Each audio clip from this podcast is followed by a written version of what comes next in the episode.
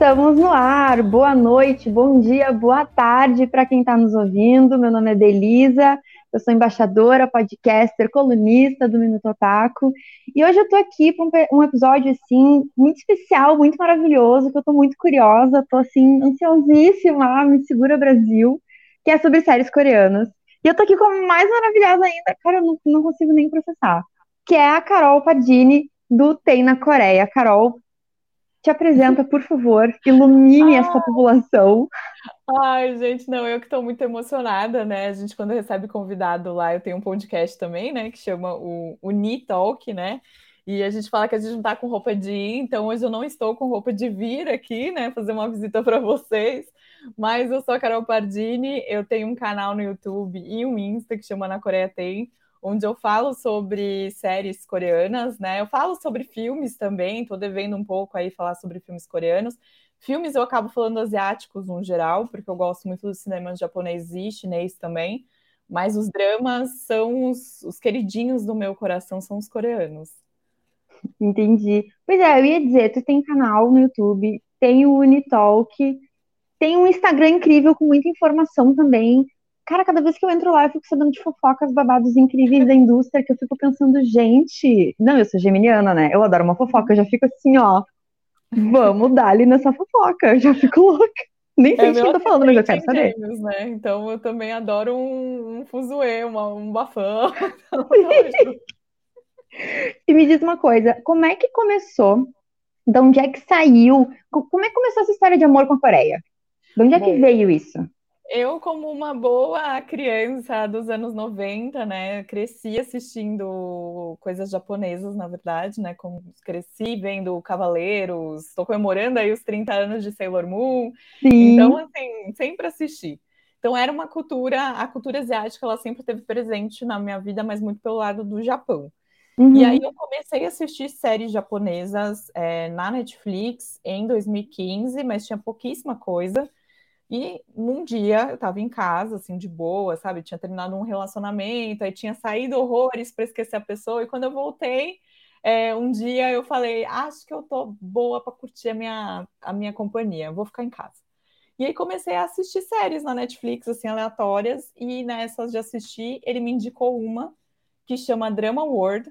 Agora não dá mais para ver na Netflix, uma pena. Eles mas tiraram. Ver, eles tiraram, mas dá para ver no Viki, que é um streaming de drama, uhum. e que chama, no, nesse chama O Mundo dos Doramas. Quer dizer, O Mundo dos Dramas. A gente vai até falar sobre isso, é drama e dorama e tal. Sim. Mas é, ela, a personagem principal, ela cai num drama e ela tem que cumprir a missão de deixar o casal principal desse drama unido para que o mundo dos dramas não acabe. É basicamente essa a história é, tem nove minutos e, tipo, dez episódios. Então você senta e assiste tudo de uma Rapidinho. vez. E ele mostra os bastidores da, da indústria dos dramas. E eu comecei ah. a falar: não, não é possível que a Coreia tem tudo isso. Não, não é possível que eles fazem isso. É tipo um set de filmagem e tal. E eu uhum. sempre gostei muito de audiovisual, né? Eu já tentei trabalhar aqui no Brasil com audiovisual. Então comecei a pesquisar, né? Botei lá no Google e aí uma coisa puxa a outra, uma coisa puxa a outra, e aí em 2016 eu assisti o que até hoje é o meu drama favorito da vida. E ele, tipo, me conquistou. Aí foi a hora que eu falei, tá bom, Coreia, está aqui a minha vida, está aqui a minha pessoa, pode Tá todo o coração. Dinheiro. e aí foi daí para frente, né? Eu já gostava do cinema coreano, mas foi daí para frente eu falei, não, tô encantada. E em 2000, só que eu fiquei nessa né, nessa questão de assistir só. Aí em 2017 eu pensei, por que não ter um canal? Mas eu só fui abrir os conteúdos em 2019. Eu fiquei ainda dois anos falando, não, ah, não, acho que não é para mim, não, ah, não. E 2019, eu... a gente já tava na pandemia? Não, eu abri Foi antes. Em, em abril, porque ia ter o show do BTS aqui. Aí eu falei, pô, consegui o ingresso, acho que vai ser legal mostrar, né? Indo assistir o show e tal. Aí foi aí que eu comecei o Insta, o canal eu comecei em agosto de 2019 e aí no comecinho de 2020 a gente veio para a pandemia. Então muita coisa, é, por exemplo, as lives que eu faço hoje elas são derivadas da pandemia, porque eu falei, pô, é uma forma de eu manter as pessoas em casa. Então Sim. tiveram coisas que rolaram por conta disso. Sim. Mas às vezes uma história longa, curta é isso. Cara, não, mas assim, ó, eu acho interessante porque a Coreia, e aí já vamos puxar isso, eles produzem muita coisa. E agora parece que mais, eu não sei. É, assim, tá chegando mais aqui ou eles realmente estão produzindo mais? É um pouco dos dois, porque assim, tá chegando mais aqui, porque quando eu caí num, nesse mundo, assim, né, em 2016, a Netflix começou a investir nos dramas uhum. para colocar no catálogo. Antes era muito difícil, né? Eu já conversei com bastante gente da comunidade coreana aqui em São Paulo, principalmente, que eles locavam as fitas cassete, né? Então vinha alguém da Coreia, gravava, e aí é, era uma locadora de fitas cassetes para a própria comunidade poder ver ali as suas próprias novelas, né? Então a gente está vendo esse caminho, mas também a Coreia entendeu ali, né? Que é, fazer os dramas é uma forma de você vender o seu turismo, né? Um soft power. E eles entenderam isso e começaram pelos, pelo K-pop primeiro, ali no começo dos anos 90, e aí depois entenderam que também o audiovisual seria interessante. E eles têm, por exemplo, a gente aqui reclama de uma lei, né, de incentivo à cultura, lá eles têm 70 focadas, 70, mais de 70 leis focadas aí no incentivo à cultura, porque eles entenderam que isso gera economia, turismo, né? Então tem toda essa questão. Então, quanto mais gente está investindo, né? E antes eram poucas TVs, agora você tem mais TVs, as TVs estão abrindo, abrindo streamings, tem os streamings de fora. Então está crescendo, é um mercado que não para de crescer. Sim, não, eu fico assim impressionada, porque desde o início, assim, das coisas que eu acompanhei, especialmente de música, é, como a gente estava conversando antes, assim, eu assisti um dorama que é Triple né? E que tu viu ali é de 2009, né? Sim. Eu lembro, deixa eu pensar, música coreana, K-pop, assim, eu acho que foi nessa época também que eu comecei a ouvir alguma coisa. E assim, ó, as produções vêm rasgando. Eles não vêm, ai, vamos tentar aqui no videozinho. Não, eles vêm assim, ó, de salto alto, metralhadora, destruindo tudo. Não tem, tem nada, nada chega nos pés deles. Fica assim, gente, vocês começaram a fazer isso hoje, não é possível, entendeu? E essa questão que tu falou do apoio governamental é muito importante, porque assim, a Coreia é pequenininha, né, territorialmente falando. E imagina a quantidade de gente que realmente produz arte na Coreia, que realmente se propõe para essa indústria, que realmente entra, é muito grande. Não tem nada a ver com o que a gente vive, nada a ver. Não. Nem tem como comparar, assim, tipo, às vezes tem gente que fala, ah, eu não consumo nada nacional. Aí você fala, poxa, então, deveria, porque a gente também tem gente muito boa, mas às vezes a gente não alcança as pessoas muito boas porque elas não têm a oportunidade, como a Coreia dá a oportunidade é, na música, no cinema, em tudo, né? Nos jogos. Então, tudo eles entenderam que é uma forma de você vender o seu próprio país, né? Sim. E me diz uma coisa, já pensando nisso, tipo, a gente tem uma realidade muito a ver, é por isso que eu quero saber isso. Na Coreia, a pessoa que trabalha com arte, uh, ela é. Um, como é que eu vou explicar? Como é que eu vou dizer? Ela é reconhecida pela família. Tem essa coisa do status de não, meu filho é artista, meu filho é músico, meu filho ele é K-popper, cara. Olha que orgulho da família. É porque no Brasil não tem. Não é Sim. é assim. Entendeu? Tem é, isso ou não tem? Isso mudou culturalmente, né? Vendo os próprios dramas, a gente entende que quando o drama é um pouco mais antigo, ou assim, ou mais antigo, ou o drama que referencia, sei lá, começo dos anos 90, que foi a época auge do, do K-pop, ali do início do K-pop, né? É, a gente tem um recente que tá na Netflix que fala ali desse período, né? Que é 25, 21. E aí tem um personagem que quer entrar, que quer cantar rap, né? Porque é, o K-pop ele é essa junção do hip hop americano com a música tradicional coreana. Então, assim, é, você vê que a família dele não quer muito isso para ele, né? E hoje a família ah. quer, porque você vê o BTS, o tamanho do BTS, você vê o tamanho dos atores também, né? Então mudou isso ao longo do tempo, mas antes as famílias não queriam, não. Imagina, ah, meu filho ser Sim. artista. Né? Então, Entendi. Então e é assim, bem interessante. A gente tem o. Não sei, né? Eu enxergo muito, e eu posso estar totalmente equivocada. Eu, gente, eu tô aqui, ó, aprendendo, entendeu? tô aqui fazendo as perguntas mais óbvias, porque eu estou aqui para aprender. Eu vejo muita gente muito jovem na indústria, especialmente da música coreana. Isso é uma. Tipo assim, o que, que acontece depois dos 30 com a galera? Eles seguem carreira, eles não seguem carreira, eles vão para TV, eles vão virar produtores, eles vão virar marceneiros, vão para montanha. O que eles fazem, entendeu? Ou isso um tá pouco, modificando, assim? Eu acho que tem um pouco de cada. O K-pop, eu, eu, sinto que tem grupos, né? Que se eu falar bandas, o povo do K-pop vai me bater, né? Mas é que eu sou Por quê? Antigas, Não gente. pode? Porque hoje é mais. O K-pop ele trata como girl group, como boy group, né? É uhum. É diferente. Mas a gente que veio do, dos, das boy band, né? Do, das girl band, às vezes rola assim, essa confusão. Mas os grupos, eu vejo que tem alguns que estão migrando a passarem dos temidos sete anos, né? E antes você pensar, um trainee que começa, sei lá, com 10, 12 anos, né, a ser trainee, depois ele debuta, ele vai debutar super jovem, sete anos dá, sei lá, 23, ele já cumpriu carreira ali, né? Sim. Então, isso tem mudado. A gente tem, sei lá, movimentos como que está acontecendo com o Big Bang, com God Seven, é, com quem que também. Ah, e com o próprio 2PM, que é maravilhoso, e que eles estão, mesmo assim, terminar contrato, eles estão se juntando ali e continuando a carreira, e eu acho isso muito positivo. É, e tem muitos idols que estão migrando aí, né? Que termina, sei lá, da Band ali e vai para a carreira do, do cinema e da TV, o que é muito legal. E às vezes não fica só em atuação, né? Vai para um lado de apresentador ou de programa de variedade, o que eu acho que é tudo muito legal e que enriquece. E aí vai ter aqueles que, tipo, ai, ah, tô cansado aí desse meu período de trainee, de sucesso e tal, e vou para as montanhas. Então. Até porque é uma função zona, né? anos de função, né? É tem show uma... em cima de show. Até um parênteses aqui, tem um reality na Netflix que é de uma de uma ex-idol que ela monta uma, tipo um Airbnb. E Sério? aí ela é, e aí ela vai recebendo as pessoas na casa, na casa dela, que é tipo uma pousadinha, e é uma delícia esse, essa série. E, e ela recebe os idols para trabalhar lá. Então é bem legal. Ai, também. que luxo! É casa dos bom. artistas. Só que Airbnb. É tipo isso, eu acho muito legal. Eu preciso até pegar aqui o nome certinho, porque ele tem um nome um pouquinho difícil. Mas. Ah, eu gostei. É um... Me puxa essa referência. Eu amei isso aí. É o tipo de coisa que eu gosto de ver. É, eu, é, é, eu tô vendo que está, que estava na Netflix, né? Mas é Hiyori é, Bed and Breakfast.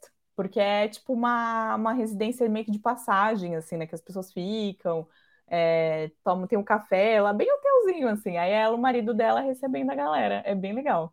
Que massa, gostei, gostei, achei interessante. E aí, nisso, vamos lá, vamos lá. Quando que a Coreia, né? Isso tudo que a gente está vendo, quando é que começa a estourar para o mundo? Como é, quando é que começa a globalizar isso? É depois dos anos 2000, né? Que a gente fica pop, assim, desse jeito que a gente está vendo hoje. A Coreia, ela entendeu de fato sobre o, esse potencial do soft power, né, de usar bem o soft power nos anos 90. E aí eu sei que um, principalmente no audiovisual, na parte de cinema, foi quando teve ali Parque dos Dinossauros, que teve um carro da Hyundai e aumentaram as vendas dos carros da Hyundai. E aí a Coreia falou: pera, acho que eu posso colocar ali os meus produtos para vender e aí fazer minha economia girar e tal. Eu tô chocada com essa informação. Foi e pelo aí... carro da Hyundai do Parque dos Dinossauros. Não. É, porque aí você vê agora. também todo o sistema, né? É óbvio que a gente aqui né, vai falar marcas, poderia falar marcas, manda, manda coisa pra gente, né? Sim. Mas a gente vê isso muito hoje com a Samsung, né? A Samsung faz isso muito bem. Você vai assistir todos os dramas que você vai ver hoje tem um celularzinho da Samsung. E eu fiz até um conteúdo recentemente falando sobre isso, que você descobre ano de drama pelo celular, o modelo de celular que a galera tá usando. Uhum. Então, a Coreia entendeu isso muito bem e falou, vou começar. E aí, pra gente, é, o consumo, pelo menos dos dramas, né? Eu falo mais de drama porque, assim, eu gosto muito de K-pop, mas eu não me aprofundo nessa, nesse lado para estudar. Eu acabo estudando uhum. mais o, a parte de vídeo e de cinema e, e de programas de TV, enfim. Mas eles acabaram entendendo mais ali nos anos 2000 e a gente tem um crescimento de consumo é, da galera que não é né, da Coreia ou que não é descendente nem nada a partir de 2010.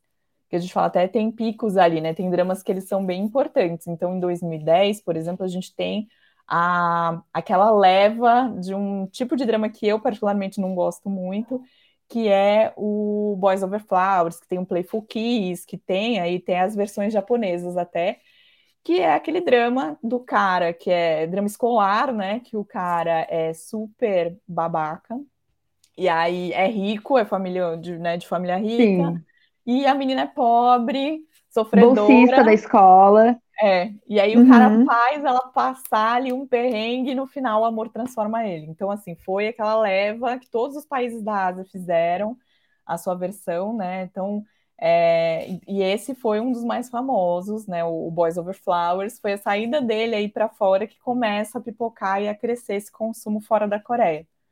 E aí uhum. a gente vai tendo anos importantes, né? 2010 foi um, 2016 foi outro, 2019 Aí 2020, com a pandemia, vem esse boom, né? Aí a, a gente tem Pousando no Amor como grande marco aí, né? A bandeirinha que levantou e todo mundo foi assistir. Pra... Tinham pessoas que assistiam porque era uma série que falava sobre Coreia do Sul e Coreia do Norte, tinham pessoas que assistiam pelo romance, tinha pessoas que falavam, eu vou assistir pelo conteúdo, e aí vinha um ator super bonito ali, né? eu vou assistir pelo boy, quer dizer, pelo conteúdo. Belíssimo é. conteúdo. Então, aí teve um super aumento, tanto que é, a Netflix aqui, no final do ano, ela soltou um número que foi que no Brasil, em 2020, houve um aumento aí de 127% em busca de conteúdos coreanos, né? Então, é, é, muito exponencial aí. E aí, depois, 2021, vem Round Six, né? Leva tudo embora e, e bota a Coreia. Fora o Oscar, né? Aí vem Parasita levando o Oscar. Sim. Então, Aí em 2000, 2018 para frente, ali 2019 para frente, a Coreia se estabiliza mesmo como um grande produtor aí do audiovisual. E tu acha que, assim, no Ocidente, a, a gente pode dizer que a Netflix é muito responsável por isso, assim, por trazer para a galera? Acho que sim, né?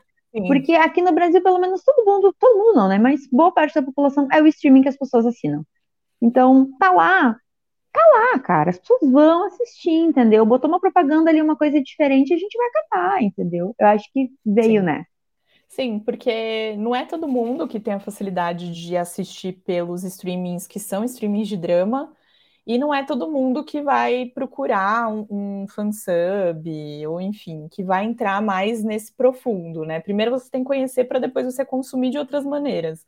Então, a Netflix ela é a porta de entrada para muita gente. E hoje, uhum. fazendo conteúdo, eu consigo entender. A gente até uma vez brincou, né? A gente falou, ah, tem o Dorameiro Nutella o Dorameiro Raiz, né? Aquela época que tinha o meme do, do Nutella e do Raiz. Porque Sim. muita gente só assiste na Netflix. E hoje a gente acaba tendo que ser obrigada a consumir do jeito que a Netflix entrega. E às vezes a gente não assiste mais com a Coreia, hum. por exemplo, que era uma delícia assistir com a Coreia, né? Os dramas simultâneos. Aí de um tempo para cá eles pararam de ter os simultâneos. Então tem um lado bom que eles dublam e tem mais gente chegando, mas tem um lado ruim que aí, sei lá, vou fazer um conteúdo, alguém que tá vendo com a Coreia dá um spoiler. Então aí você já Sim. tem outro ritmo, né? Ainda mas tem esse delay é. assim, dependendo tem. do streaming assim. Interessante. E daí assim, ó, já vou perguntar que é o que eu quero saber desse rolê, muita coisa, né?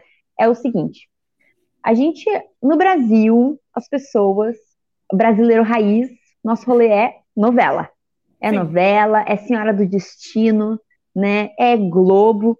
E aí, eu fico pensando, eu assisti um dorama só. Peraí, qual é a diferença entre drama e dorama? Vamos lá, né? É, drama e dorama. Dorama é a palavra drama na pronúncia do japonês, né? Porque uhum. eles pronunciam de um jeitinho ali que parece que eles falam dorama.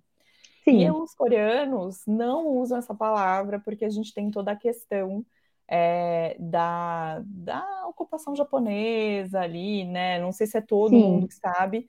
A gente, eu, por exemplo, só tive noção da guerra entre Japão e Coreia quando eu entrei nesse mundo de fato dos dramas, e a gente tem dramas que falam sobre o tema.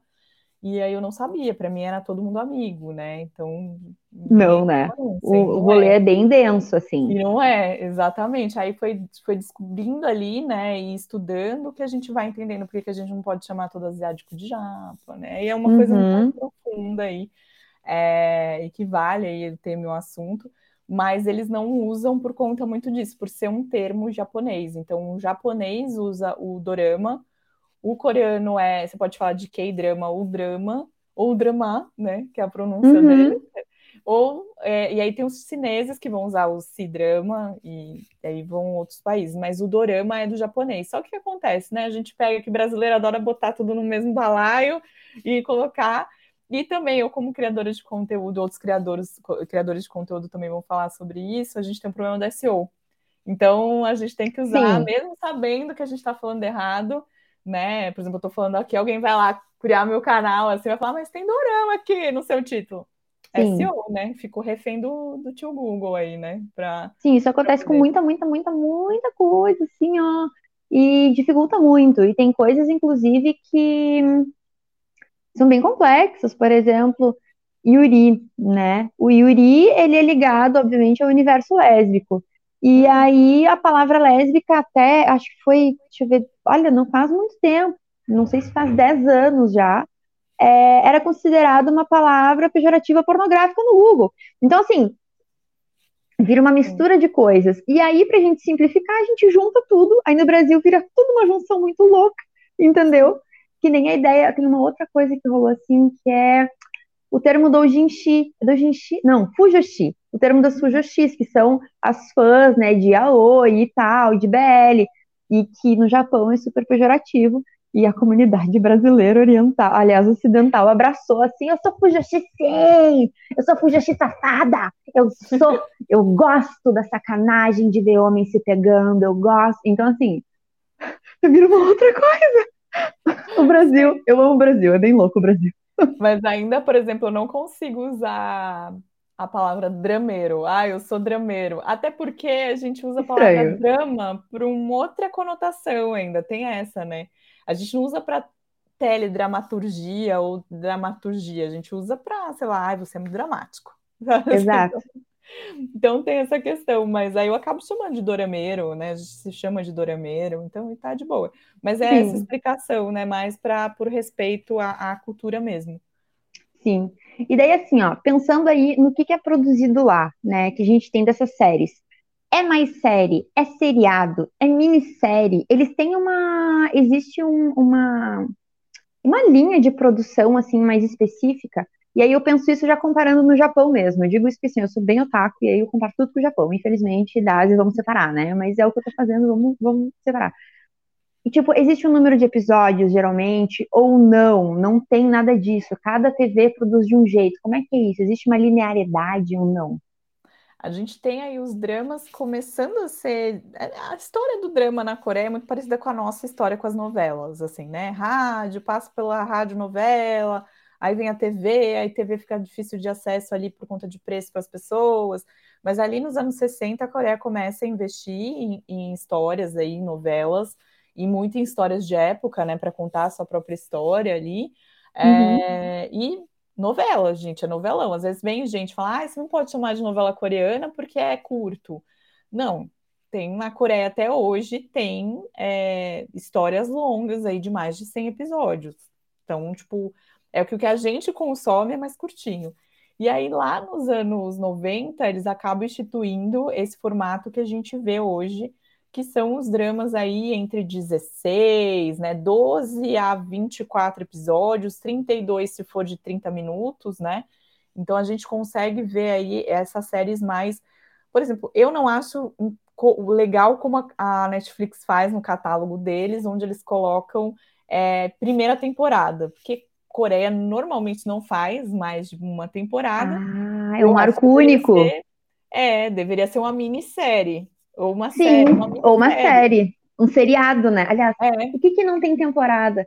O que, que é, é, seriado? Não, seriado tem temporada. Série não, não é tem. É, é, isso, né?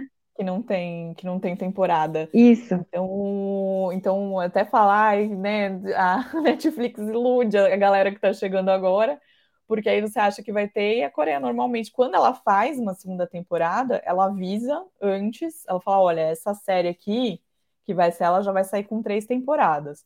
Ou já tem no início no... programado isso. É, ou ela avisa no último episódio da temporada, sabe? Normalmente uhum. é assim. A gente teve uma que saiu, acho que ano passado, ou final de 2020, que foi Penthouse, que eles avisaram desde o começo que seriam três temporadas. E aí já foi meio que três temporadas num batidão, assim.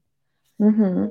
Tem isso. Então, a Coreia, nesse formatinho que a gente vê hoje, é algo recente, se a gente for pensar, né, dos anos 90 para cá, e tem algumas questões ainda do tipo, ah, é, os curtos e os feitos de uma maneira ou de uma forma de produção e de roteiro são internacionais. Ou, por exemplo, a KBS, que é um canal local, ela faz os dramas de final de semana, são dramas mais locais também, né? A KBS é tipo a Ah, Globo sim. da Coreia, né? Uhum. Então aí tem dramas de sábado e domingo, que são os dramas que a gente considera para o público coreano. Eles vão ter mais de 50 episódios. Ah, eu ia dizer, tipo, eles têm essa cultura de ter, sei lá, uma novela que passa todo dia, durante três meses, quatro meses. Isso existe também. Existe, existe. Ah, isso é massa. Isso é Eles assim, ó. curtem, eles curtem, por exemplo, eles curtem as nossas novelas, eles curtem o, essa coisa do, do grande, assim, né? Do, Sério? Sim, a gente tem, tem um prêmio recente também. É, na verdade, a Coreia tem um prêmio que chama Seoul International Drama Awards, que eles premiam séries do mundo inteiro, não só as coreanas. E Uhum. aí teve Órfãos da Terra que ganhou, se não me engano, foi em 2020. Que Então, luxo. ganhou aí melhor drama internacional e tal. Então tem, tem essa questão deles gostarem. E tem uma série coreana que eu amo, que é Fada do Levantamento de Peso, que na TV do, do- da lojinha de frango frito do pai da protagonista tá passando uma novela brasileira, Ai, que perfeito! que é Guerra dos Sexos. Então é Que muito perfeito! legal. E assim, é um drama que, por exemplo, você que gostou de Triple, se você gosta de séries com, com esportes, é um drama que eu acho que você vai Amo, gostar, que é uma delicinha. amo. É uma Eu não faço esporte, mas eu fico assim, ó, toda endorfinada, só de assistir. E esse ainda é uma mocinha, né? É uma, uma personagem que ela ama fazer é, levantamento de peso, né? E ela compete na escola, na faculdade e tal, mas aí tem uma hora na vida dela que ela começa a se questionar se ela tá sendo muito masculina ou se ela deveria ser mais feminina. Então é muito, Ah, é muito engraçado, assim, dá pra dar boas risadas e é uma delícia a história. sim. E me diz uma coisa, o que que a gente consegue, assim, hum, dizer de diferença de narrativa? Existe alguma coisa muito específica da narrativa coreana? E eu digo porque, assim, ó, eu tenho grandes amigas minhas, embaixadoras do Minuto Otaku também aqui, né? Eu vou falar aqui de Priscila Marques, vai nos ouvir depois. E que são pessoas assim que leem muita coisa chinesa, leem, e que dizem que assim a narrativa chinesa ela é um, uma loucura, assim, sobe, desce, vai, é frente, atrás, daqui a pouco tu não sabe mais onde é que tu tá, e tu só tá indo com a emoção, com o coração, tu tá imersa. Como que é? A, a, a narrativa coreana ela tem uma coisa assim, ah, não, ela é mais linear, ela tem características muito específicas ou não? Ou vai realmente de cada produção? A gente tem como olhar uma coisa e dizer, isso é coreano ou não? Eu acho que vai depender muito do gênero. Por exemplo, romance, vai ter clichê sempre. Aí tem uma hora que você descobre os clichês, né? Você descobre, ah, o beijo vem no episódio 9, a menina vai tropeçar, o cara vai pegar lá no, no colo, né? Então tem uns clichês Sim. muito no romance. Agora, se Uhum. você vai assistir suspense ou coisas mais voltadas ali para algo mais terror psicológico ou dramas policiais, Aí esses, eles normalmente têm plot twists ali, que você fica meio, meu Deus, onde eu vim parar? Como é que eu caí aqui? Mas eu acho que o que permeia ali, você consegue conectar tudo e dizer, olha, isso pode ser uma obra coreana ou é uma obra coreana, é o fato de ter poucos episódios, e aí normalmente os núcleos são menores e as pessoas se Hum, conhecem para facilitar ali a escrita do roteiro. Então sempre uhum, vai ser o que eu brinco ali, que é o Cocô Coreia, Coreia Cabana, sabe a música do uhum, Copacabana? Porque é sempre uma grande Copacabana ali, né, a Coreia, e todo mundo tem que se conhecer em algum momento da vida. Sempre. Isso é em dramas românticos, em suspense. O protagonista vai ter um jeito ali de conhecer o antagonista é, na infância, ou eles vão ter algum tipo de conexão. Sempre. E eu acho que Mas isso será que faz isso, muito. isso não é uma coisa até bem cultural deles de ser. Eu posso estar falando absurdo aqui, tá? Mas assim, de ser realmente um lugar onde, gente, é muita gente num lugar muito pequeno. Todo mundo é filho de alguém, todo mundo Ah, não, mas é parte que é um aquela coisa que você olha e você fala, ah, não, Coreia tá bom, né? Tá, tá, tá zoando com a minha Tá cara. demais. É, porque é sempre demais. Aí você fala, tá bom, né? Aí tem cenas que eles fazem exageradas mesmo, porque eu acho que eles já, já sabem que isso é um clichê deles, assim, aí eles falam, ah, vamos assumir que isso é clichê nosso e, e, e vamos deixar acontecer, e aí você olha e fala, ai, não. Mas é, é muito por conta de uma facilidade de roteiro, né? Quem acho que lê mais ou quem estuda roteiro e tal, é, já consegue perceber isso mais rápido.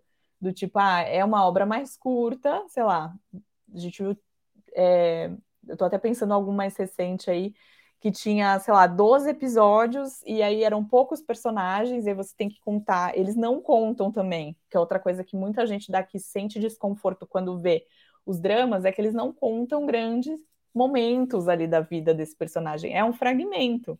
Como você vai assim? Ver, você vai ver um pedaço da história desse personagem. Então eles não vão mostrar, por exemplo, se casou, se teve filho, um background assim, se morreu, né, se envelheceu e morreu. Eles não contam nem antes nem muito antes, eles às vezes te permeiam ali só para você entender ali um pouco da, da história do personagem, mas eles não vão muito além, né? Muitos dramas de romance, por exemplo, você não vê casamento e filhos, e as pessoas aqui adoram ver casamento e filhos. Sim, a gente quer ver tudo acontecer. Então, assim, é, tem essa questão. Às vezes eles vão te contar só um pedaço, e aí eu brinco. Gente, quem gosta de escrever, escreve fanfic aí pra gente. a, a fanfic tá pronta. Eu vou amar. Pode contar aí uma história mais pra frente do que a gente viu porque eles vão contar, é, a narrativa vai ser sempre um fragmento da história do personagem, não vai ser a história Sim. completa. A gente vem de novela, a gente quer, né? Um, um vilão, sei lá, sendo pego, alguém viajando, alguém é, tendo filho, um casamento, uma festa, anos, né? Aquele, aquela passagem de anos, né? Os dramas normalmente não tem. Vai ter uma passagemzinha de meses, mais anos, assim. Normalmente não. É, a novela brasileira, ela tem algumas coisas assim, que a gente quer ver que tudo aconteça, tem que tudo acontecer na história, né? As pessoas têm que ficar juntas, ou tem que morrer, ou tem que, ou tem que acontecer, e a gente tem que ver, até, até o parto. O parto a gente quer ver, tudo a gente quer ver, e tem que ter um senso de justiça, né? Sim. Os maus têm que ser pegos, as pessoas têm que pagar. O último episódio, a última semana das novelas é bate-estaca, de cima a baixo, né? Não tem. Não, e... São núcleos muito grandes, né? São núcleos maiores, é tipo 200, 150, 200 episódios. Sim. Então tem essa, essa diferença, né? A Coreia ela conta uma história para você em 16, ela fala: olha, não vou te dar a segunda temporada, mas eu vou te dar outras cinco histórias. E aí você que lute para ter a sua lista aí em dia, porque você terminou um, vai entrar 10. Então. Sim. É assim. Não, não tem, né? Então, a gente, assim, ó, o, o que, que é que tu acha, assim, o que, que a Coreia tem? O que, que faz a gente olhar assim os, os, as séries, os doramas, os dramas e ficar assim, ai gente, ai Coreia, ai Coreia, o que, que você tá fazendo comigo, cara? O que que pega a gente? Porque eu não sei dizer. Eu, eu não sei, acho que foi o coração quentinho. O meu coração aqueceu de um jeito assistindo o que eu assisti que eu fiquei, ai, me apaixonei, sabe? O que, que é esse tempero da Coreia? Eu gosto muito dos roteiros, eu acho que eles são muito bons, assim, na, na história, em contar histórias. Eu acho que eles são muito bons nisso, e eles são sucintos. Eu não sou muito fã dessas coisas muito longas e temporadas, sabe? Uhum. Então, isso me chamou muita atenção, inclusive. Mas eu acho que tem, sim, a questão do coração quentinho. Tem a questão de que você aprende e você reflete muito, até em drama de comédia, sabe? Assim, drama que você fala, ah, é besterol, vou dar risada. Aí você dá risada nos cinco primeiros episódios e no resto você chora que nem a criancinha, porque você tá aprendendo algo, você tá tirando uma lição daquilo. Então, e eles, tipo, te prendem muito com a comédia, né? Então, eles fazem super bem. E, e eu creio muito nisso, assim, você aprende muito, você reflete muito ali. É, e são lições que, às vezes, você olha e fala: Ah, não imagina uma pessoa lá do outro lado do mundo vai sofrer o que eu tô sofrendo aqui. E uhum. eu ainda uhum. vou aprender vendo o que ela está sofrendo ali no drama, que é uma questão que está passando na minha cabeça também.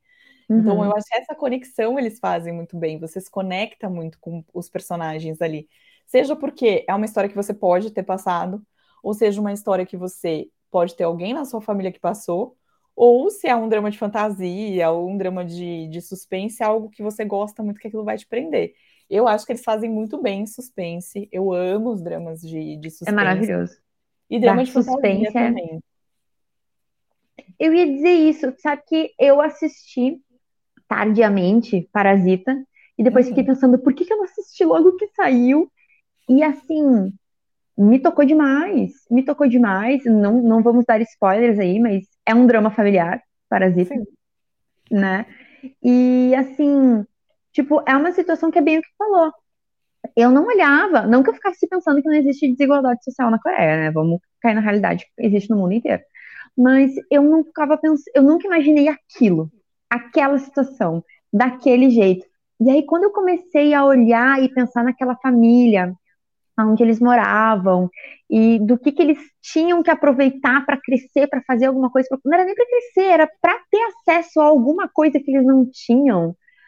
Cara, aquilo me tocou de um jeito, assim, ó, que é, é, muito louco, é muito bem feito. Os roteiros realmente são sensacionais. É incrível, te pega muito. Hoje em dia, é, eles até em, Eu tava até falando agora, né, na, na live, antes da gente entrar aqui, uhum. é, sobre. Tem um drama recente, tá todo mundo apaixonado na Netflix, que é um drama de comédia romântica, e mesmo nele ele deu umas, umas cutucadas nessa questão de diferença social, na questão muito de previdência, que eles estão falando muito lá, porque a gente acha que aqui, né, ah, a gente reclama, sei lá, das coisas daqui Lá eles não têm o SUS, né? Para doer um calo, Sim. você correr no SUS. Lá eles não têm é, INSS, eles não têm previdência, né? Então, tem, mas assim, é tudo muito difícil.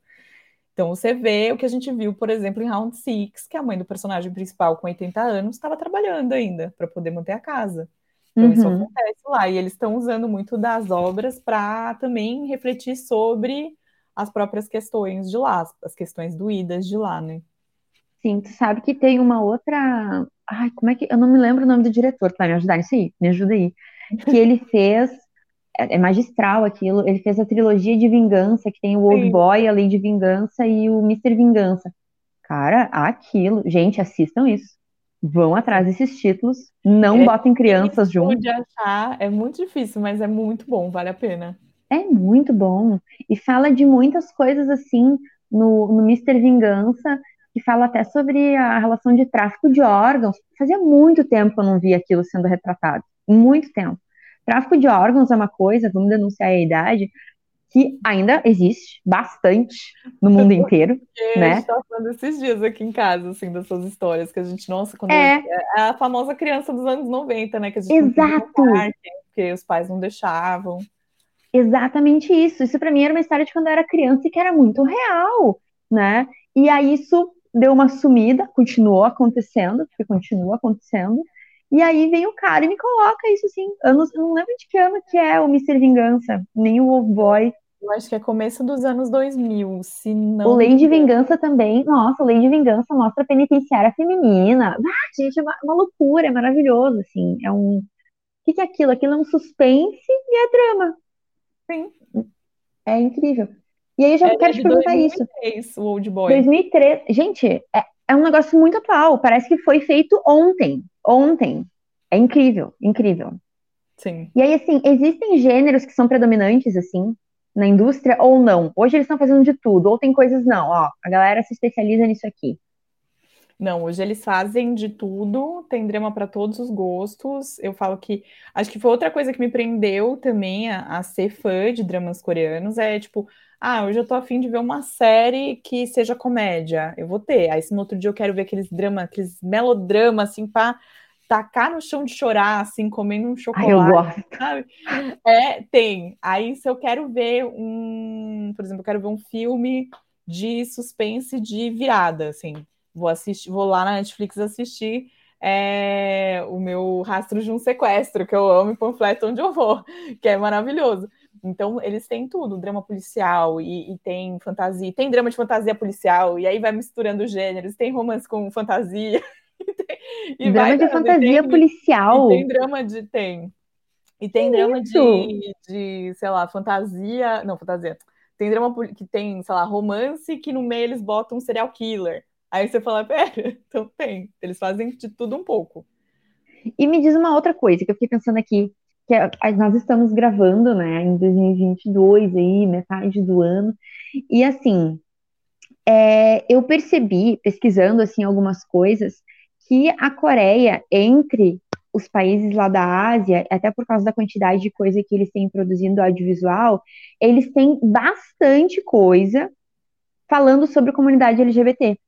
Só que isso é meio complexo, né? Porque tá a China ali do lado, e a China tem uma série de censuras em relação a, a, esses conteúdos, então tem coisas que são censuradas quando entram na China, e tem coisas da China que são histórias incríveis e que são totalmente censuradas. Aí fica uma coisa assim, como é que é a palavra? Fica subentendido. Assim, né? A gente não mostra, a gente não fala, mas todo mundo sabe o que está acontecendo. Então, o que está rolando? Como é que isso rola na Coreia? Eles estão produzindo realmente mais coisa LGBT, eles voltam para esse público, eles recusam isso do tipo, não, não, isso aqui é uma galera assim insurgente que tá vindo, botando coisas, ou isso realmente eles estão tentando comprar essa fatia de mercado também? O que, que tu acha, assim? Eu acho que eles fecharam o olho durante muito tempo, e aí veio Taiwan e, tipo, Taiwan rasga, né? na cara da sociedade, assim, né? Com os BLs, e aí eles falaram: não, vamos ter que produzir, não tem como, a gente não pode fugir disso.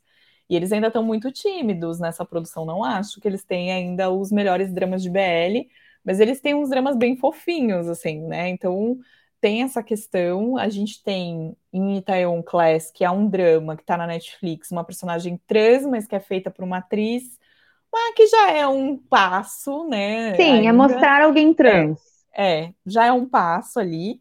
É, e também eu acho que eles estão ainda nesse desenvolvimento. Por exemplo, em Apesar de Tudo Amor, tem um casal de meninas, mas também fica muito no subentendido, né? Naquela coisa do ai, pega na mão.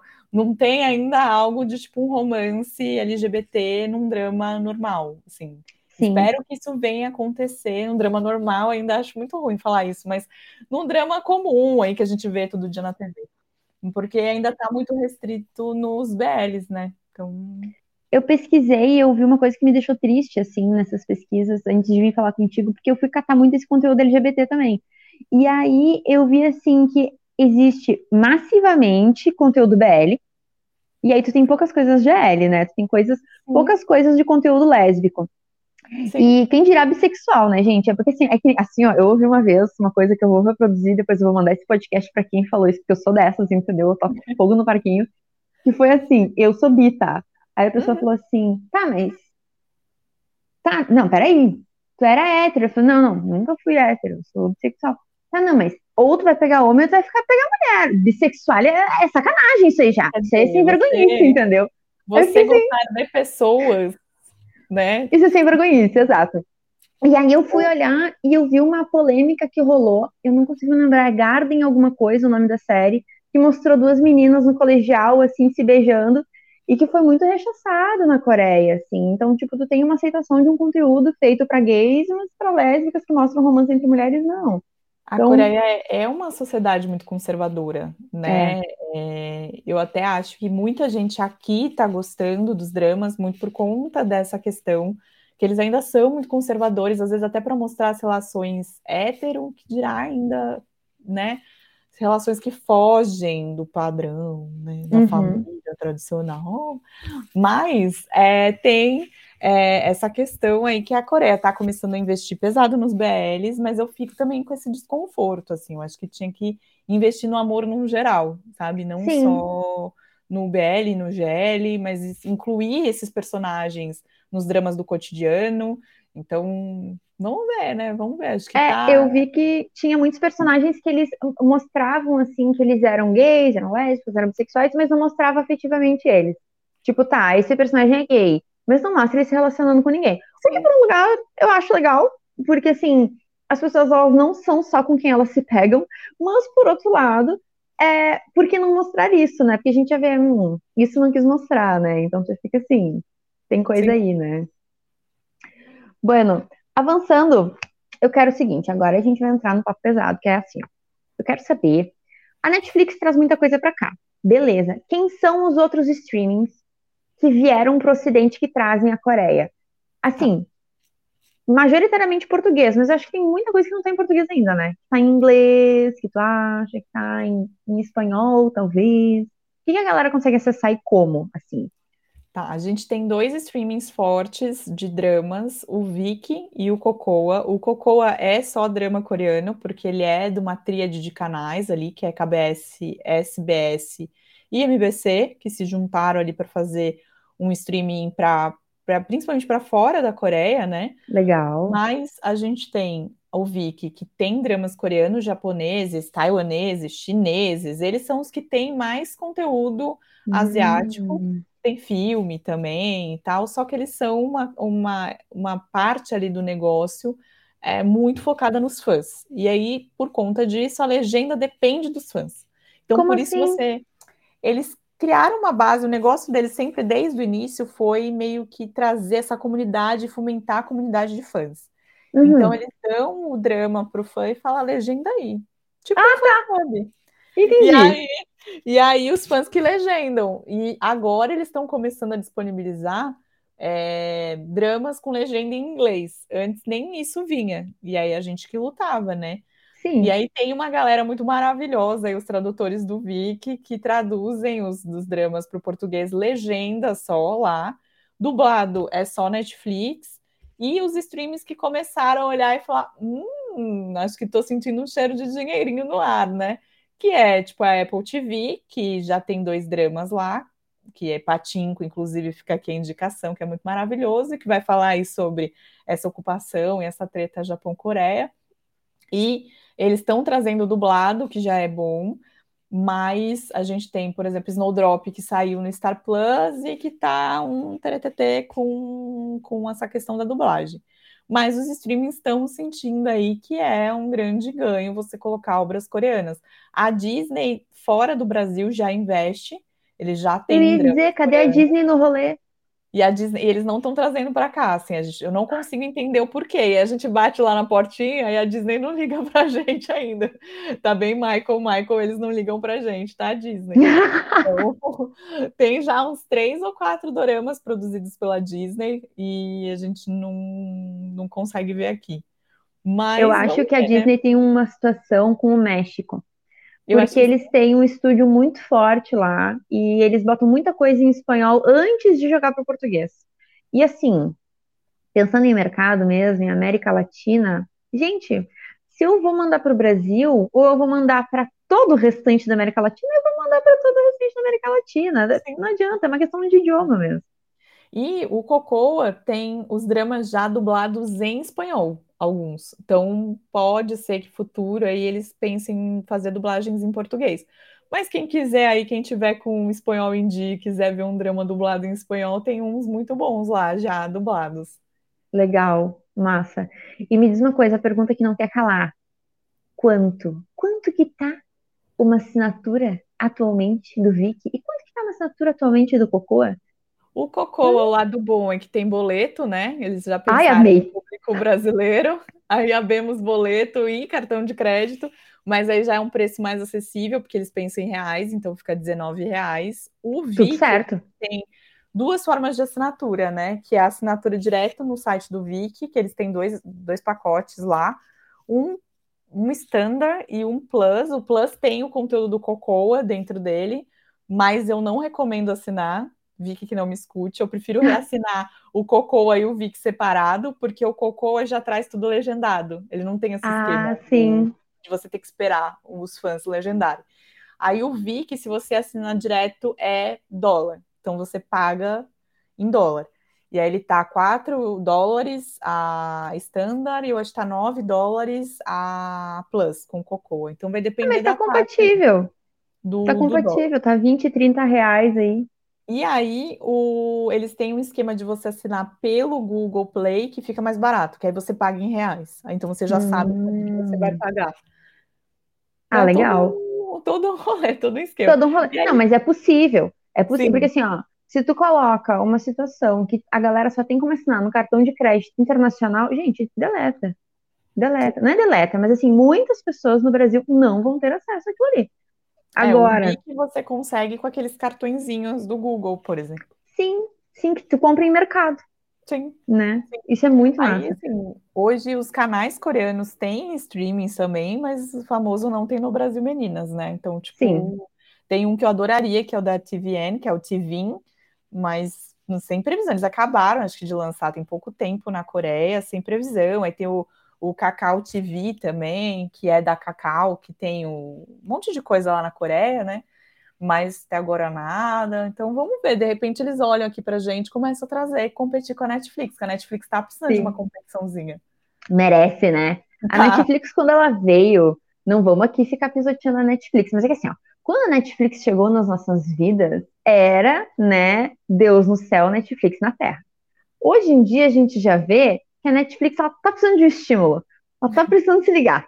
Não, não, faz assim. A gente é exigente, a gente quer mais. Sim.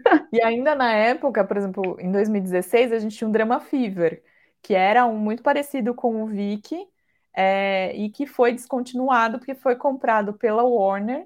eu lembro disso. No... Eu estava assistindo um drama, eu entrei empolgadíssima no dia assim de manhã para assistir, aí tinha uma mensagem lá do, do grupo falando a gente descontinuou, eles não avisaram nada, né? Eles cortaram acesso ao Drama Fever assim do nadão. E, e aí havia boatos ali, né? Se eu posso falar assim, que o conteúdo entraria na HBO, HBO Max, HBO Plus. Só que até hoje nunca entrou. Então, mas a HBO tá fazendo um drama no Brasil, né? Tá fazendo um K-drama aqui no Brasil, tá gravando aqui.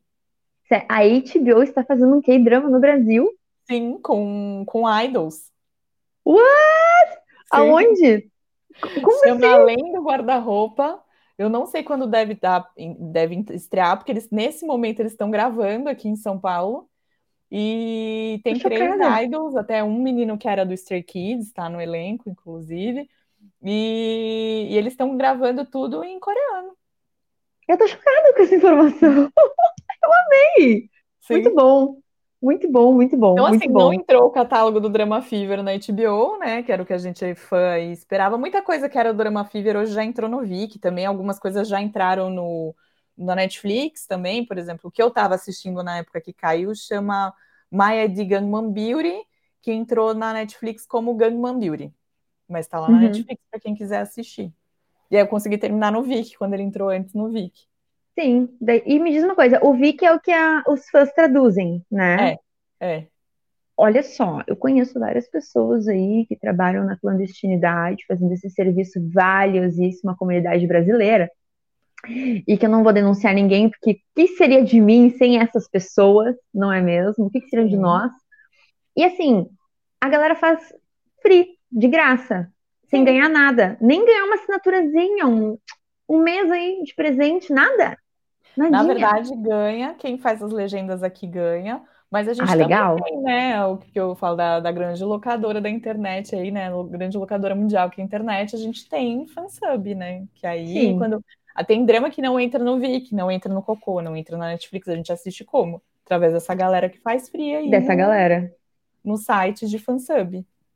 Sim, os, os, os milagres da clandestinidade. Sim. Bom, agora sim, ó. Agora a gente vai para aquele momento muito louco, que é assim, ó, quem tá nos ouvindo, gente, agora pega a caneta, tá? Pega a caneta, grava, te concentra, entendeu? Chama todos os teus guias para te canalizar toda essa mensagem que vai rolar. Eu quero muitas indicações. E aí, assim, ó, como eu gosto de vários gêneros, uhum. eu criei uma lista aqui muito absurda, tá? Carol, vamos lá, tu vai defender esse gol, vai ser belíssimo isso aqui, tá? Vamos lá. Aí eu vou dizer assim, ó, eu vou pedir uma indicação e aí tu vai dar indicação. A pessoa que se vire que vai procurar, entendeu? Não precisa nem dar muito contexto, é só, hum, tal coisa entra nisso aí. Vamos lá, uhum. bem louco, tá? tá? Um clássico. Uma série que é um clássico. Nossa, tem várias. Não, escolhe uma, uma só. Uma série que é um clássico. Ai, meu Deus, eu não quero falar uma porque eu quero deixar lá mais pra frente. Mas, ai, Coffee Prince. Coffee Prince é um clássico e tá no Viki e no Cocoa. Amei. Uma série atual que as pessoas merecem assistir, que tá saindo agora, assim, 2022. Acho que Tomorrow, que eu acho que a galera que vai gostar tá como amanhã e tá no na Netflix. Tem uma carinha de, de anime, acho que vocês vão hum, Gosto. Agora sim, uma história bem fora da curva, assim, uma coisa bem louca, bem absurda. Bem absurda no sentido de engraçado ou tipo o que tu quiser. Bem absurdo, uma coisa que tu fica assim. Loucos, loucos um pelo outro, assim. Foi um que eu quase desisti, e aí no terceiro episódio ele me pegou. Tá na Netflix. Amei. Agora, deixa eu ver o que eu botei aqui, aquela que não enxerga, mas que escreveu. É uma série de contexto histórico interessante da cultura. Não precisa ser uma coisa assim antiga, pode ser uma coisa assim atual, mas que mostre uma questão histórica cultural. Ah, Patinco. Patinco, que tá aí na Apple TV é, vai falar sobre essa questão da, da guerra das Core... da Coreia e do Japão, na verdade, e que vai mostrar muito a força da mulher coreana aí, né? Um país Ai, amei. sobre a força da mulher. Então, e tem o livro. Então, quem quiser dá para ler o livro. A amei. Apple já soltou uma temporada e deve soltar a segunda em breve. Amei, bah, arrasou, arrasou nessa, nessa dica. Um musical. Som da Magia, né? Que é novo, tá na Netflix, veio de um webtoon. O webtoon hum. foi super bem adaptado, dá para ler, quem lê inglês, dá para ler o webtoon no, no aplicativo de nome Webtoon, então já dá para ler e assistir na Netflix, uma delícia. Tu sabe que eu leio muito webtoon no Tapas. Eu tô assim, ó, Ai, Tapas sim, for life, de camiseta laranja e tudo. É muito bom. Ah, cada coisa. Tapas, é, tapas mora no meu coração, porque ele tem uhum. são incríveis. Tô lá todo dia vendo vídeo para ganhar ink. Aqui. fazendo meu milagre, fazendo meu corre. Um, uma comédia. Uma comédia. Uma boa comédia. Ai, Welcome to Waikiki. Tá no. Tá no Viki e tá no, na Netflix. Entrou recentemente. Acho que na Netflix tá com Bem-vindo ao Waikiki. Uhum. Tem uma carinha de assim, três solteirões, um bebê, assim, mas é, ah, é divertido. Bem nostálgico. falar de audiovisual também, porque são três amigos que querem trabalhar no audiovisual, acho que vocês vão dar boas risadas. Eu adoro, não só em, em qualquer coisa, eu adoro histórias que retratam é, bastidores de profissões. Uhum. Eu fico assim, cara, que coisa incrível como isso acontece, é maravilhoso, né? Muito legal. Sim. Bom, uh, agora sim, ó. Três romances de deixar o coração quentinho. Um com um casal hétero, é difícil aí. Um com um casal hétero, um com dois homens e um com duas mulheres. Vai. Nossa, esse você vai me pegar. Acho que coração quentinho. Romance, vou deixar pretendente. Por favor, surpresa. ninguém morre no final, entendeu? Não quero é, gente morrer é, no final. É. Pretendente surpresa, porque é um recente, Netflix tá fácil, tá completo, é gostosinho, assim, cheio de clichê, mas clichê bem feito. É, BL, eu gosto de To My Star, que tá saindo a segunda temporada agora no Viki, e a primeira saiu como filme na Netflix. Uhum. E porque ele é curtinho, ele é gostoso de assistir. Agora, o das meninas é que. GL é difícil. Eu acho que eu vou deixar, apesar de tudo, amor. Porque eu acho que as meninas que estão lá, elas são. Você torce, assim, sabe? Eu acho que é gostoso quando você torce. Uhum. Então, é legal. Para que a coisa ande, é... né? Só que é muito ali, né? Subentendido. Você demora para entender o que, que vai não vai, mas você torce pelo casal. Então, acho que é gostoso. E tá na Netflix, Sim. apesar de tudo, amor. Guria, mas eu ele é um pouco assim... mais lento, tá, gente? Aí vocês podem até me xingar por conta disso. Mas o drama é um pouco mais lento, você vai ficar meio com raiva do protagonista, mas foca no casal secundário aí das meninas. Sim. Sabe que isso, eu vou dar um, um parênteses aqui, essa história, dessas histórias GL, que fica tudo muito subentendido, elas são amigas, mas elas se gostam, isso é um desserviço para as mulheres que gostam de pegar outras mulheres. Porque o que, que acontece? A gente fica na cabeça com essas histórias, tu olha e fica, não sei se essa, essa pessoa ela tá dando em cima de mim, se a pessoa é a minha amiga. O que que tá acontecendo? Tu fica te projetando naquilo ali, vira uma bagunça, guria. Não, enfim, vamos Ai, pro próximo. uh, deixa eu ver. Ai, um, uma indicação pesadona, uma história pesadona. Aquelas histórias que tu tem que preparar, tem que ir com a terapia em dia, não pode, tem que assim, ó. Pesadona, tipo. Uma ó, coisa pesadona, pesadona, pode ser tipo violenta, pode ser Saúde mental, eu acho que é, tudo bem não ser normal, porque ele vai falar muito sobre essas questões, e a gente tem um. O irmão do protagonista tem. É, tem um espectro autista e ele tem algumas crises ao longo do drama, então precisa estar com o psicológico em dia. Uhum. Mais de pesado de terror, eu vou deixar aqui Stranger from Hell, que é tipo, você tem que assistir com a janela aberta. Adoro, sabe? de dia. de dia. tem que assistir outra coisa depois para esquecer um pouco. E Stranger from Hell ia sair da Netflix. Então não me lembro agora, ia sair mês passado da Netflix. Não sei se saiu ou se a Netflix renovou, porque ela tá falando muita coisa vai sair, mas ela acaba renovando. Mas é muito Olha, esse aí eu vou catar, hein? Não que eu não vá catar é o recente, porque eu vou também. Mas esse eu vou, porque eu gosto, eu gosto de um terror, esse é assim, pra em dar uma... Webtoon, e eu não sei se esse Webtoon tá no Tapas ou se tá no Webtoon. Ai, mas ele é muito Ai, eu bom vou catar. também. Eu vou catar. Bom, um drama bem denso. Bem denso bem denso de romance, acho que é apenas, apenas entre apaixonados, que entrou na Netflix como Faça Chuva, Faça Sol, que eu falo que é o Xuxoxaxa. Toda vez que eu vou falar, eu me enrolo, que é Faça Chuva, Faça Sol. Ele é muito. E ele vai contar uma história real da Coreia, que foi um desabamento de um, de um shopping lá. Então é uma história, mas é um romance, assim, daqueles bem bonitos, mas bem densos, assim. E acho que intensos na emoção que você vai aprender bastante é na veleira. Que também, que esse tá no Tapas. Na veleira. Na veleira. Gostei. Aí, deixa eu ver, tá quase acabando, faltam duas coisas. Uma série, olha só. Uma série, um seriado que tenha uma fotografia assim, ó, incrível. Que tu assiste pela fotografia. O roteiro pode ser bom, mas a fotografia é de chorar. É, Patinco, que eu já indiquei, tá com uma fotografia linda, porque acaba sendo uma, uma produção que é americana, coreana e japonesa, então eles trabalham. Muita gente envolvida, né? Mas Encontro, que eles passam em Cuba, e a fotografia em Cuba é incrível, assim, incrível. As cenas em Cuba são lindas demais. Então, fica a dica, está no Viki. E acho que fotografia também foi legal ver Retaliação, que está na Netflix, que tem uma fotografia muito bacana no Marrocos também. Acho que quando eles fazem essas, essas fora, eles trabalham um pouco mais. Você fala, meu Deus, que drama. Mas o, o encontro, Cuba, é, é demais. Gostei. Agora o último, vamos lá. A série que tá no teu coração é? Ai, Descendentes do Sol. Foi ah! Descendentes do Sol. Essa eu não, assim, foi a única série que eu vi mais de uma vez foi a série que me pegou em 2016 e que eu falei: toma aqui meu dinheiro, Coreia, toma aqui meu coração, é tudo seu.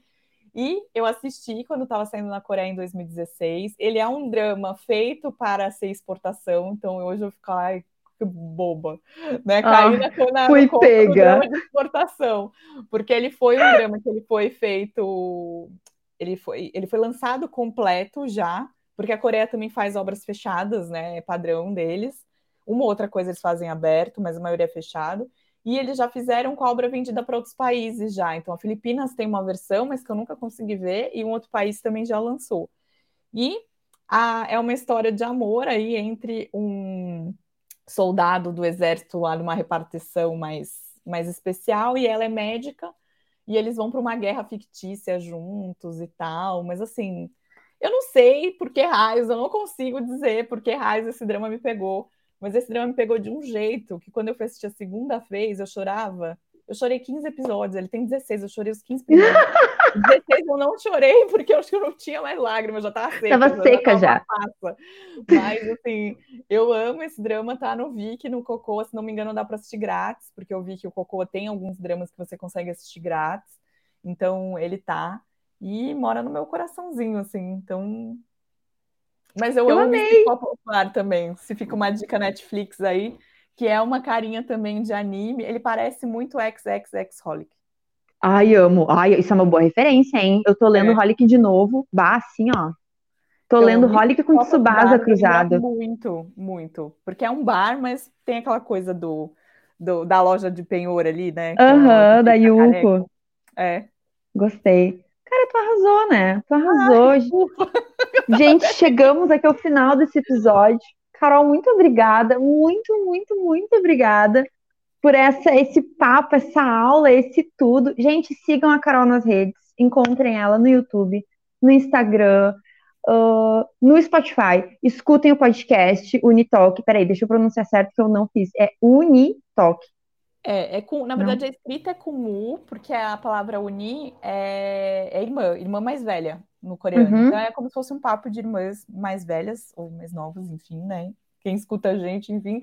Mas o, a pronúncia é meio que um O com U, assim, né? Uni. É. Guria, o que isso me lembra? Eu vou falar, hein? Me é. lembra a Uni da Caverna do Dragão. Ai, ó. me lembra isso sempre, mas eu sei que não é, tá? Mas e assim, escutem esse é Spotify. É U-N-N-I-E. Talk, talk de falar, né? Unitalk. Sigam essa mulher nas redes, conheçam o trabalho dela, ela é maravilhosa, ela é uma metralhadora de conteúdo, assim, ó, não tem, não precisa assistir mais nada. Só assiste na Coreia tem, não precisa, entende? Não precisa. E vão assistir as duas Carol, porque eu adorei vocês duas, vocês têm uma dinâmica maravilhosa. Eu mandei e-mail pra Sim. ti, eu pensei, gente, eu preciso das duas ao mesmo tempo, Ai, mas eu não sei se dá. Vamos ter que marcar uma segunda edição, entendeu? Eu vou ouvir não. esse podcast todo e pensar, gente, eu precisava ter perguntado mais. Ah, se um e dia a gente vai pro quiser falar de K-pop, aí a gente vem, porque aí eu falo um pouquinho, mas ela que é a, porque ela é a minha metade do K-pop, né? Aí a gente fala de K-pop e de dramas. Eu amei, porque assim, eu não entendo nada de K-pop. Eu gosto, mas eu não entendo. Eu gosto, admiro, assim, como deuses. É bem uma relação de deuses mesmo. Eu não entendo. Eu fico só ali na bajulação, assim sabe? E também os, os, dramas de BL, muitos estão aproveitando para puxar os idols, né? Para fazer. Então dá, dá, já tô dando uma dica Arrasou, arramei a pauta, já tá aqui, ó, já tá pronta. Já Eu adorei. Voltar. Então tá, gente, muito obrigada por quem nos ouviu até agora. Nos sigam nas redes sociais. Eu tô no Instagram, especialmente, e no Twitter, né? Madimbel, tô lá eu. Encontrem a gente também no portal do Minuto Ataco, portal minutoataco.com.br. Lá tem posts, tem cursos, tem podcast, tem. Gente, tem tudo lá. O negócio, assim, é um bicho de sete cabeças, é um Tiamat, o portal do Minuto Ataco. É isso. Um beijo a todos. Um beijo, Carol. Muito obrigada. Já tô assim, ó, não consigo nem, não consigo nem encerrar. Obrigada ao Foi pessoal muito bom. do Otaku. Eu que também eu tenho um pezinho ali né, no Otaku até hoje. Tô lá assistindo alguma coisa, meus shonens de lutinha. Uhum. Tô lá vendo umas coisas diferentonas, mas eu amo. E muito obrigada pelo convite. Uma honra estar aqui com vocês. Foi muito bom. Ah, peraí, antes de eu terminar, uma pergunta que vai ficar no próximo episódio. A Coreia tá fazendo alguma animação? A animação, olha, e o que eu sei que já rolou foi a, o Japão fazer obras baseadas em Webtoon, né? Tipo God of High School, que eu amo, e, uhum. e, e Tower of God. Mas a animação, a que, a que, a gente mais conhece é Baby Shark, né? Baby Shark é coreano. É. Eu acho que Mas... a galera vai para o Japão trabalhar. Mas eu animação. sei que eles fazem. É que talvez eu não seja a pessoa mais indicada para falar sobre animação. Mas eu sei que eles fazem sim. E vira e mexe a, a. Mas é que eu sei mais dos infantis, né? Tipo, tem o, o Larva também, que tá na Netflix, que é deles. Então eu acabo puxando mais nesse sentido. Mas eu acredito que eles devem puxar muito o Webtoon agora. Que agora é a vez do Webtoon, né? o Webtoon como. chegou, gente. O Webtoon chegou. E eles tá têm muita coisa boa. O que eu sei, que eu consigo falar, é que tem produtoras, tem editoras aqui no Brasil já lançando webtoons. Mas fico devendo, posso, posso fazer essa pesquisa também de animação, se eles A gente vem para a próxima, então. É. Tá aí a pauta. Vai tá ser aí. DL, K-pop e webtoon. E webtoon é animação de webtoon, né? Perfeito. Então tá. Beijos a todos. Até a próxima.